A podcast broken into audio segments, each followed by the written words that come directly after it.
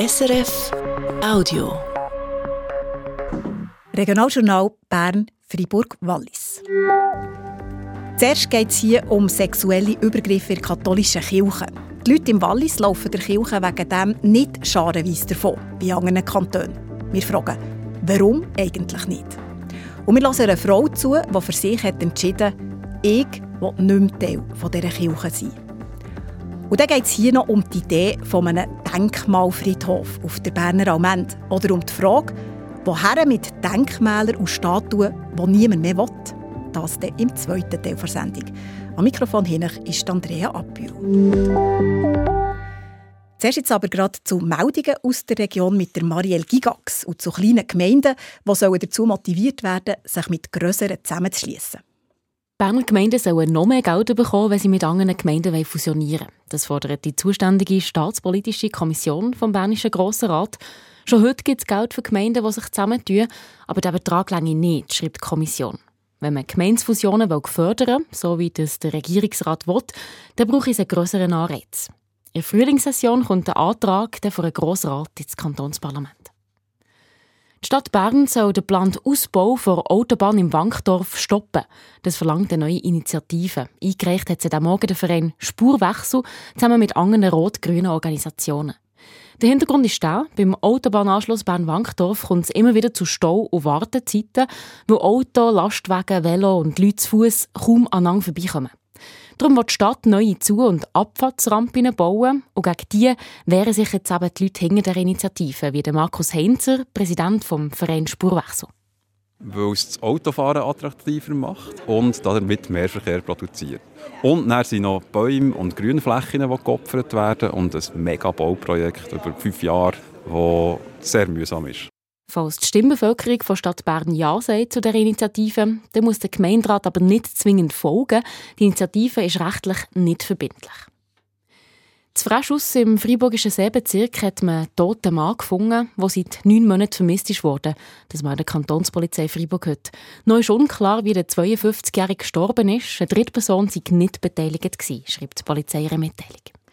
Im Wallis kommt es nach nur gerade vier Monaten schon wieder zu einem Wechsel an der Spitze der Fernuni.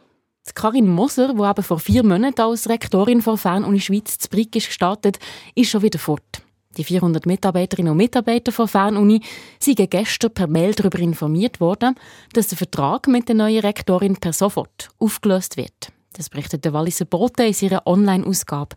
Der Entscheid hat das Präsidium einstimmig gefällt. Das gegenseitige Vertrauen sei nicht mehr gegeben, darum musste man so müssen entscheiden. Was ist passiert, dass man sich nicht mehr vertrauen kann, sagen sie nicht. An Fernuni Schweiz mit ihrem Hauptsitz zu studieren rund 2000 französisch, deutsch und englischsprachige Studierende.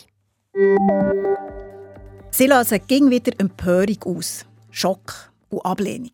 Fälle von sexuellen Übergriffen in katholischen Kirche. Auch im Herbst war das Entsetzen gross, als zuerst mal bekannt wurde, wie viele solche Übergriffe es gegeben Über 1000 Fälle hat es in den letzten 70 Jahren in der Schweiz. Auch Fälle im Wallis. Das ist in der Pilotstudie der Uni Zürich gestanden.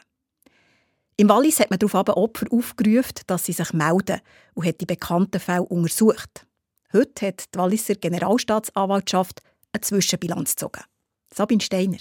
Immer mehr Meldungen sind aufgetaucht in den letzten Monaten. Kumuliert zum Beispiel Meldungen zu Fällen in der Adoption von Samoris, aber auch bei der rechtskonservativen Kirchengemeinde von Econ. Oben darauf sind Einzelfälle gekommen, auch im Oberwallis. Mittlerweile hat die Generalstaatsanwältin Beatrice Bio die Ermittlungen übernommen. 27 Personen haben sich bis jetzt bei den Behörden gemeldet. Ein Verfahren eröffnet hat die Generalstaatsanwältin aber bis jetzt nicht. Nicht kann, muss man sagen, weil die Fälle sind entweder Verjährte oder die Täter schon tot. Das Bistum Sito die aber, Zitat, uneingeschränkt mit der Untersuchungsbehörde zusammenarbeiten, schreibt die Staatsanwaltschaft Wallis. Und sie fordert nun mal alle auf, die selber einen Übergriff erlebt haben oder etwas darüber wissen, sich zu melden. Das also der aktuelle Stand der Ermittlungen im Wallis zu sexuellen Übergriffen in der katholischen Kirche. Das ist aber nicht das Einzige, was die Studie der Uni Zürich hat ausgelöst Viele Katholikinnen und Katholiken haben der Kirche definitiv den Rücken gekehrt. Wir haben sogar von Austrittswellen geredet. Auch in den katholischen Hochburgen wie in der Innerschweiz. konkret Luzern und Uri. Im Wallis sieht es etwas anders aus. Dort hat es keine so Wellen gegeben. Aber auch hier hat es Leute gegeben, die sie austreten. Sabine Steiner. Sie ist um die 40, wohnt in einer grossen Talgemeinde im Oberwallis. Sagen wir ihr Daniela. Ihr richtiger Name und auch ihre Stimme will sie nicht im Radio kehren. Darum haben wir das, was sie uns erzählt hat, anreden. Die Daniela, sie ist Pfarrer Ende Jahr aus der Kirche ausgetreten. Man hat ja schon vorher geahnt und teilweise auch gewusst, dass die katholische Kirche Missbrauchsfälle verschwiegt oder versteckt.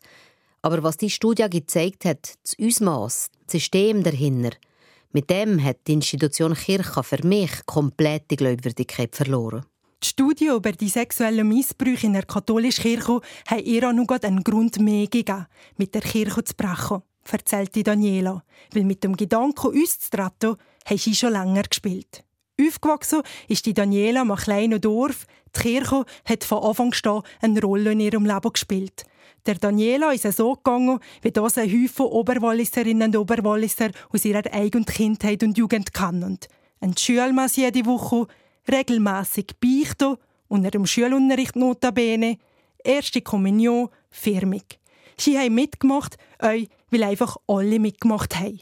Mit der Zeit hat sich die Daniela aber immer mehr verstehen am Weltbild von der katholischen Kirche. Ein Weltbild, das mit der Lebensrealität von einem Haufen Leuten nicht mehr viel zu tun hat. Zum Beispiel, wie die Kirche mit den Frauen umgeht. Die Frauen sind für die Kirche gut, für den Blumenschmuck zu machen oder für die Kirche zu putzen. Darüber habe ich mit Freundinnen viel geredet. Aber, dass die Kirche uns als Frauen nicht wirklich ernst nimmt. Über die Jahre haben sie darüber nachgedacht, uns zu treten und auch viel mit ihrem Mann darüber geredet. Und jetzt aber, im letzten Herbst, haben sie es gemacht. Trotz Zweifel, wie das echt in ihrem erweiterten Umfeld auch kommt. Es hat Mühe gebraucht, diesen Schritt zu machen. Ja, weil die Kirche ist im Oberwallis immer noch stark ins Dorf- und Vereinsleben involviert. Das ist einfach so. Die Kirche hat Tradition und kehrt für einen Haufen einfach die Kultur dazu. Wenn ein Großteil von den Leuten hier schon lange nicht mehr so lebt, wie es die katholische Kirche predigt. Die Reaktionen waren bis jetzt vor allem positiv, erzählte Daniela. Aber eben, sie haben den Austritt jetzt auch nicht an eine grosse Glocke und wollen darum auch nicht selber im Radio reden. Wenn es nur um mich ginge, dann wäre das noch eins. Aber ich will nicht, dass meine Kinder unter meiner Entscheidung leiden. Kommt dazu, ich arbeite einem Familienunternehmen, das Aufträge von Leuten und Organisationen bekommt, die teils stark mit der Kirche verbunden sind. Die könnte das vielleicht nicht gutieren oder in einen falschen Hals bekommen. Das Risiko will ich nicht eingehen. Gleich aber stimmt für die Daniela die Entscheidung, kein Mitglied mehr zu sein von der katholischen Kirche. Das ist also die Geschichte von einer Frau, die aus der Kirche austreten ist. Und sie ist kein Einzelfall, weil auch im Wallis schrumpfen die Mitgliederzahlen der katholischen Kirche. Und das, obwohl ging mehr Leute im Kanton wohnen. Aber, anders als in anderen Regionen der Schweiz, schließen sich Fälle, wie zum Beispiel die Missbrauchsstudie der Uni Zürich, die im September ist veröffentlicht wurde, oder auch die Missbrauchsfälle im Kloster Saint-Maurice, die im November bekannt wurden, nicht so stark aus auf die Zahlen der Austritte. Warum ist das so? Nochmal Sabine Steiner.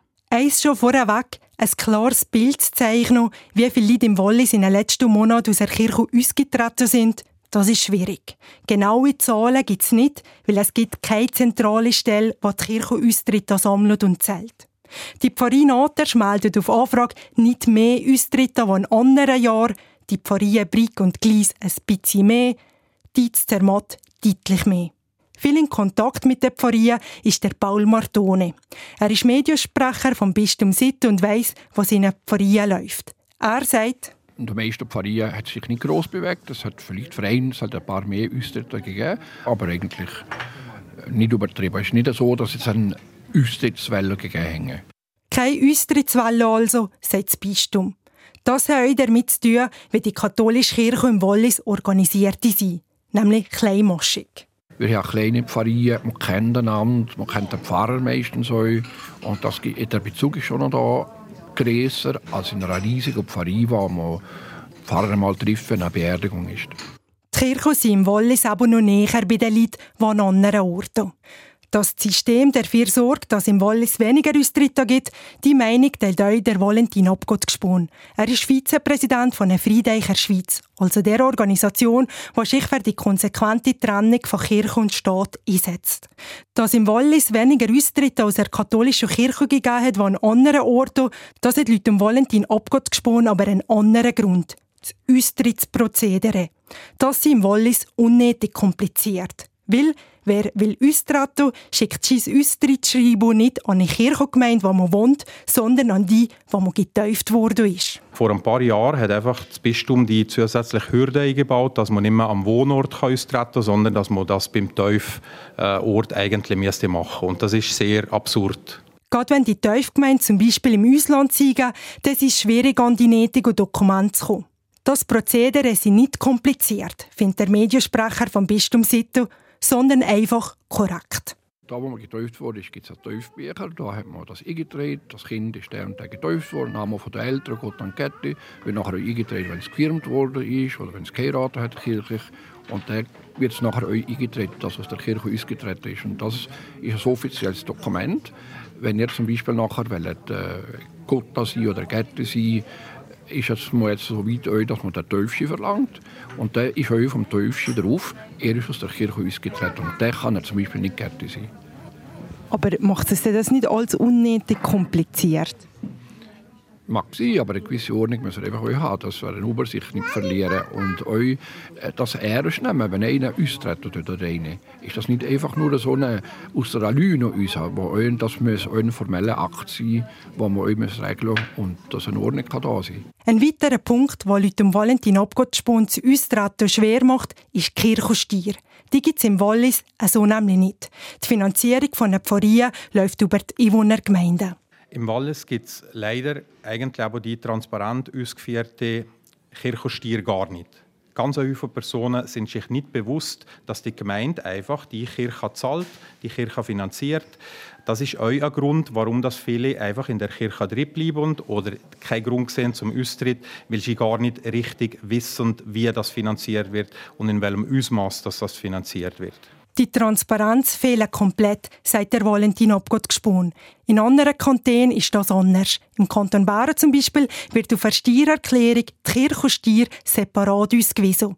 Der Zukunft ist man mal aus der Kirche draus, der weiss das die Steuerbehörde. Im Wallis ist das anders. Da muss man jedes Jahr wieder von neuem auf das Gemeindebüro und man verkommt auch nur einen kleinen Teil von den sogenannten Kultuskästen zurück, weniger von anderen Kantonen dass die Kirche von diesem System, so wie es heute ist, durchaus profitiert, das streitet das Bistum Sito nicht ab. Nur mal der Paul Martone.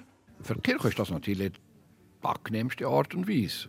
Äh, wir bekommen da, äh, die, also die Pfarreien werden von der Gemeinde finanziert, beziehungsweise die Kultuskästen werden von der, von der Gemeinde finanziert. Von dem her ist das schon angenehm, das ist ganz klar.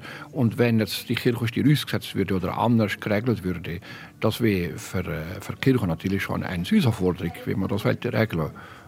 Aber ich bin grundsätzlich dagegen. Ich finde, dass äh, ja, der müssen halt, wie mit anderen Kirchen auch, die Gläubigen halt tiefer in, in das Sache greifen. Vielleicht, wenn es mir etwas bedeutet, wenn mir etwas wertvoll ist, bin ich auch bereit, für das zu zahlen. Dass das System so ist, wie es ist, dafür ist die Politik verantwortlich. Vorstöße, die die Walliser Besonderheit wollen ändern, haben im Parlament aber keine Chance. Erst im Sommer vor drei Jahren hat der Grossrat eine Motion abgelehnt, die verlangt hat, dass die Bevölkerung selber entscheiden kann, ob schon die Kirche will zahlen oder nicht. Man kann also sagen, im Zug von dem Missbrauchsfall hat es uns Dritte im Wallis. Die Welle, die es in anderen Hochburgen gegeben hat, ist aber uns geblieben. Vor allem euch, weil Staat und Kirche im Wallis noch immer zusammen sind.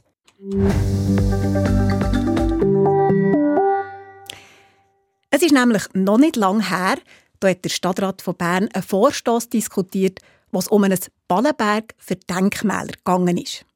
Die Idee ist die, auf der grossen Amend käme so ein Freilichtmuseum für Statuen von Ritter, Feldherren, Stadtvätern, Kaufmannen und so weiter her. Nicht nur hiesige. Die ganze Schweiz dürfte ihre Denkmäler auf Bern geben. Und zwar die, die im Weg stehen oder die aus der Sicht von denen, die den Vorstoß eingebracht haben, nicht mehr gehen. Weil die Geschichte dieser historischen Figuren mit kolonialistischen oder rassistischen Flecken versäult ist. Kandidaten für das Ballenberg wären zum Beispiel der Alfred Escher aus Zürich oder der David Döpüri aus Neuenburg. Oder der Johann August Sutter aus Rünenberg im Kanton Basuland. Oder der Adrian von Bubenberg, Hirschengraben, Stadt Bern. Das Stadtparlament hat die Idee abgelehnt. Sie tönt ja auch absurd. Aber das ist sie gar nicht, hat der Matthias Baumer gehört. Gut, für den Stadtrat, der im Parlament für das Bauenberg für Denkmäler eingestanden ist, für David Böhner von der Alternativen Linken, ist die Idee alles andere als absurd. Der David Böhner ist sogar überzeugt davon und redet von einem Asyl für Denkmäler, die nicht mehr erwünscht sind. Aus Gründen, dass es äh, halt nicht mehr angebracht ist, weil es äh, problematische Denkmäler sind. Zum Beispiel eben der Töpüri in Neuchâtel, wo im Sklavenhandel ist involviert war. Aber ein äh, grosses Denkmal ist gewürdigt worden in Neuchâtel auf dem Hauptplatz. Und äh, wenn politisch entschieden wird, dass die nicht mehr dort stehen dann bekämen die ein Plätzchen auf der Almend. Und zu Bern auf der Almend dürften Denkmäler, wo eine Stadt oder ein Dorf nicht mehr wohl ist, damit der aufgereiert der Summe stehen. So könnte das gehen. Der David Böhner vergleicht es mit dem Memento-Park zu Budapest Ungarn wo alte Denkmäler aus dem Sozialismus dort sind parkiert worden, anstatt dass sie eingeschmelzt wurden. Und das fände ich eine spannende Möglichkeit, um Geschichte greifbar zu machen und ähm, verschiedene, auch kulturhistorisch, verschiedene Epochen nebeneinander herzustellen, wäre pädagogisch sehr wertvoll. Nur wenn sich eine Stadt wie Budapest von den Zeichen der sowjetischen Unterdrückung, von Stalin-Statuen, vom Machtsymbol der sozialistischen Diktatur, wo das Land beherrscht hat, befreit, dann ist das eine andere Ausgangslage, wie wenn Neuenburg der Töpüchi auf die Almen stellt. Der hat unter anderem mit Sklavenhandel Geld verdient. Und genau das stört ja der David Böhner. Aber der Töpüchi hat Neuenburg eben noch sein riesiges Vermögen vererbt. Er ist also ein Wohltäter für die Stadt. Auf Bern soll was heute umstritten ist. Auch die Stadtregierung findet den öffentlichen Entsorgungshof für Denkmäler, die belastet sind, etwas Bestechendes. Um auf den ersten Blick, sagt der Stadtpräsident Alec von Graferied. Ja, es ist einfach der, der Gedanke, eine Art ein verführerischer Gedanke, damit hätten wir alle Probleme gelöst. Oder? Aber das ist natürlich ein bisschen, äh, der greift deutlich viel zu kurz. Also das, das kann man so nicht sagen. Zu kurz, weil die Idee von ehemals totalitären Staaten übernommen worden ist nicht vergleichbar mit der Schweiz, sagt der Stadtpräsident. Oder? Nehmen die USA, die USA, die als Gesellschaft extrem leiden unter dem Rassismus und nachher haben sie Denkmäler von den Südstaaten generell, die eigentlich den Rassismus sehr kultiviert haben äh, und gepflegt haben, womit sie in diesen Städten stehen, die natürlich äh, Sprengstoff sind für den Zusammenhalt von der, von der Gesellschaft. Und das ist eine komplett andere Ausgangslage, als wir hier haben. Und auch wenn ein Bankier Döpüchi und andere historische Figuren tatsächlich problematische Teile in ihrer Biografie haben, dann würden die ja nicht verschwinden, nur wenn sie zu Bern Asyl überkämen, sagt der Alec von Graferied. Von Südstaaten generell hat er geredet. So etwas Ähnliches war der Johann August Sutter. Dieser Sutter war in den USA ein Milizenführer, hat Sklaven und ist einer, wo man heute sagt, schuldig wegen Verbrechen an der Urbevölkerung in Kalifornien. Der Heimatort von diesem Sutter ist Rünenberg im Kanton Basuland. Dort im Dorf steht ein Gedenkstein für Johann August Sutter. Eine Erinnerung an einen Sklavenhalter willst doch nicht im Dorf. Oder doch?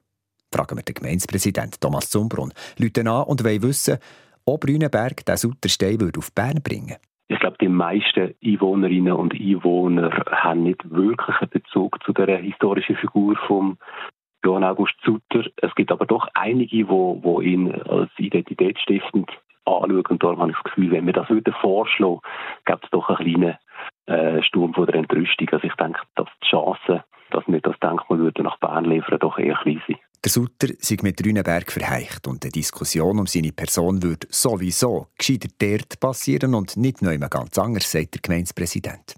Der Kontext, wo ein Denkmal drinnen ist, ist also auch wichtig. Zürich würde der Alfred Escher, der eine grosse Wirtschaftspersönlichkeit war in dieser Stadt, auch nicht zu Bern auf den Mensch stellen, auch wenn seine Familie Sklaven hatte. Eben wegen dem Kontext, sagt Zara Izzo, die Leiterin Kunst im öffentlichen Raum der Stadt Zürich. Wir müssen aber bedenken, dass die Diskussion um Denkmäler uns auch eine Möglichkeit bietet, eine Schärfung des Geschichtsbewusstseins zu schaffen. Und als Gegenwart müssen wir eigentlich auch die Verantwortung über unsere Geschichte tragen und das auch als Stadt und als Gesellschaft. Denkmäler, wo man heute sagt, an denen lastet etwas, die dürfen mit ihrer Stadt sein, sagt Zara Itzo. Sie plädiert dafür, dass die Gesellschaft von heute ihre Denkmäler, die sie vor Vergangenheit geerbt hat, hinterfragt. An was wollen wir uns erinnern? Welche Art Erinnerung an ein Ereignis, an einen Menschen brauchen wir?